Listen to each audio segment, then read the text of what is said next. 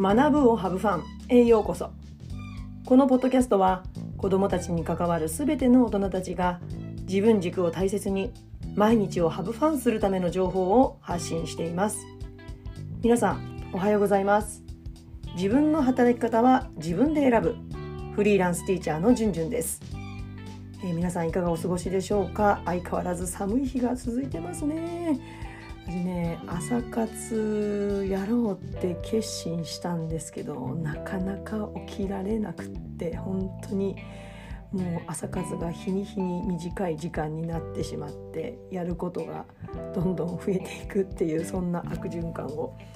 うん生んでしまっているんですけれども、うん、早く暖かくなってもらいたいなと思ってます。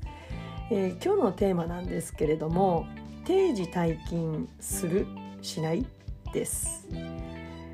えーまあ、なんでこのテーマを思いついたかっていうと少し前にね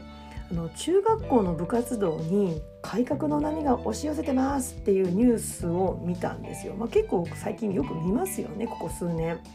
うん、で、まあ、もう少しねそのニュースを詳しくお話しすると、ね、これまで学校が主体だった部活動を地域に移行しようという動きが出ているそうなんですね。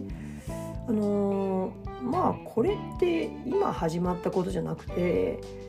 あのー、うん、もう随分前からやってますよね地域によっては。でまあじゃあ誰が指導してくれているかっていうとスポーツスクールのコーチなどの、まあ、そのスポーツでの経験が豊富な地域の人材っていうことをニュースで言ってたんですね。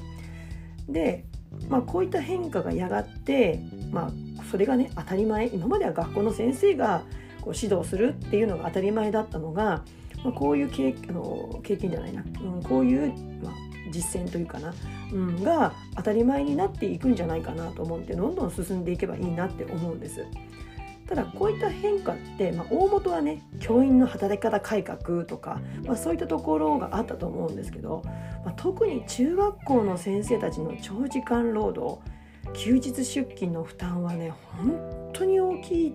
と思うんですってかよく言われてますよね。私も知り合いの中学校の先生何人かあの存じ上げてますけれども、まあ、おっしゃっています。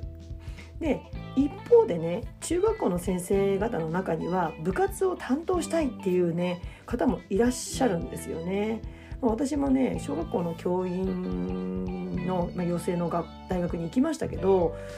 うんまあねソフトボールやってたので、まあ、高校とか中学校で部活担当したいなんて思ってる時期もあったんですけども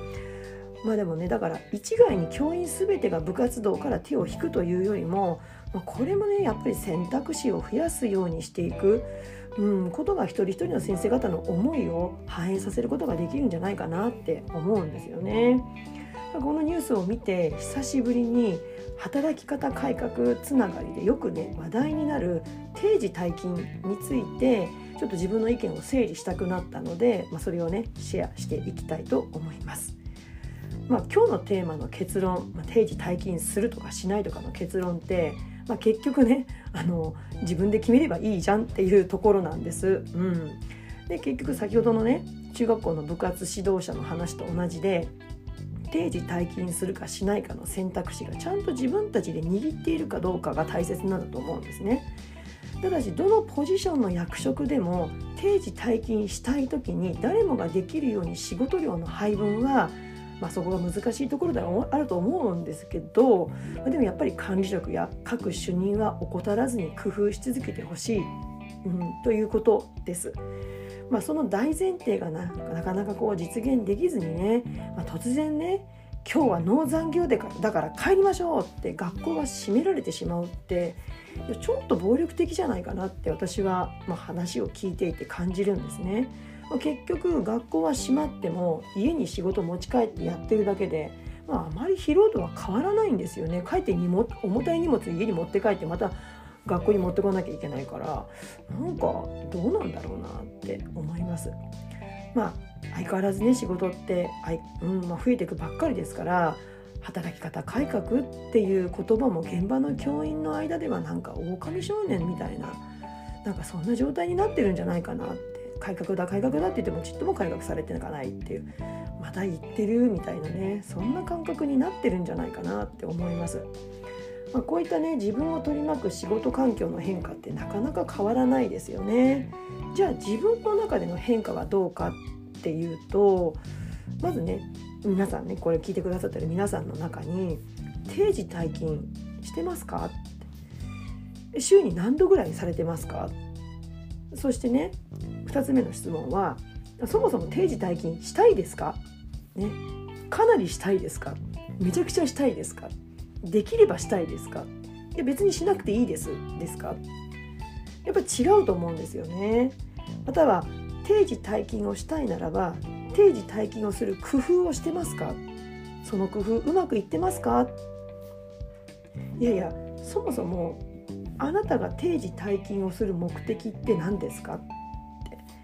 思うんですよ。まあ、立て続けにね質問してしまったんですけど、まあ、これらの質問の答えによってやっぱりその後の行動は変わってきますよね。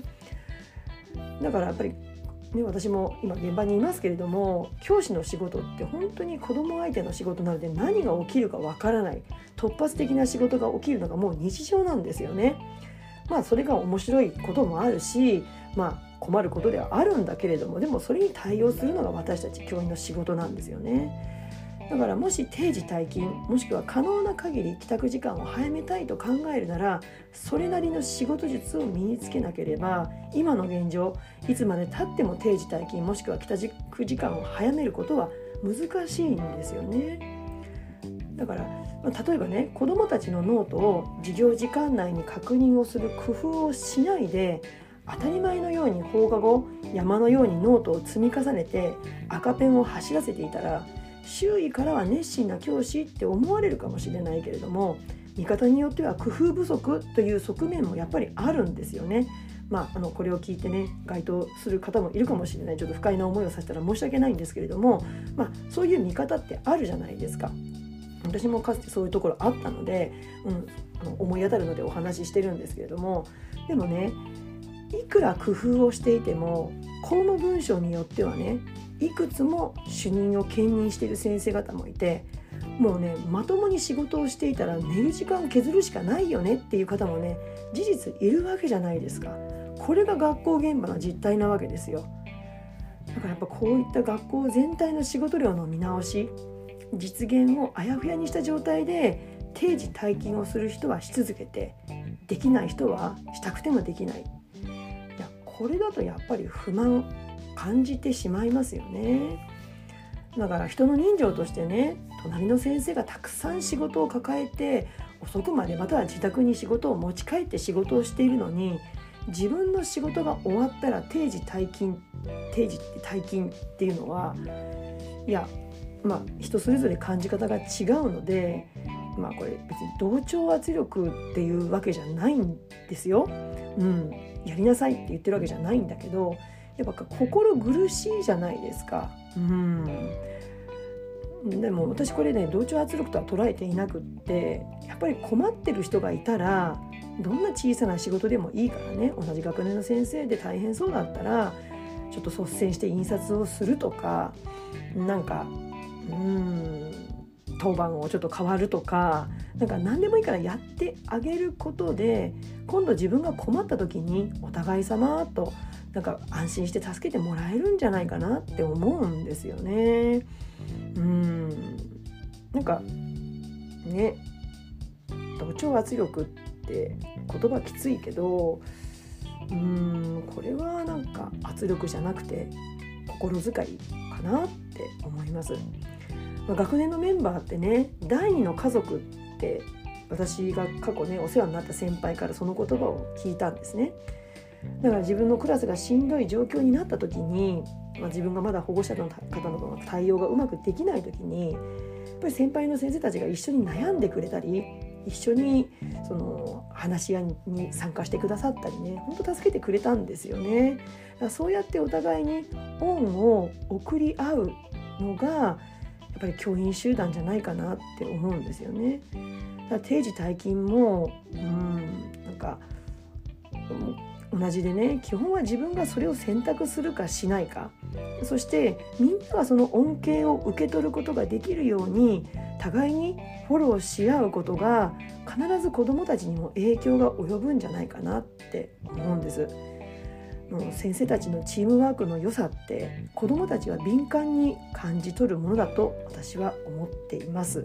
ん、なんか定時退勤の話からねちょっと話それたかもしれないんですけどでも私の中ではつながっていて、うん、隣の先生が定時退勤したくてもできない仕事をたくさん請け負っている。でも自分は工夫してできた。であるならばちょっとフォローし合う、うん、何か一つ率先して仕事を引き受けるっていうなんかそういうところがねうんなんかお互い様っていうなんか学年集団になっていく。それが必ず子どもたちに影響を及ぼすっていうふうに私は思っています。えー、いかがでしたでしょうか？今日は定時退勤するしないについて、えー、まあ、その関連のお話をしました、えー、今日の内容に関するご意見ご質問をお待ちしています、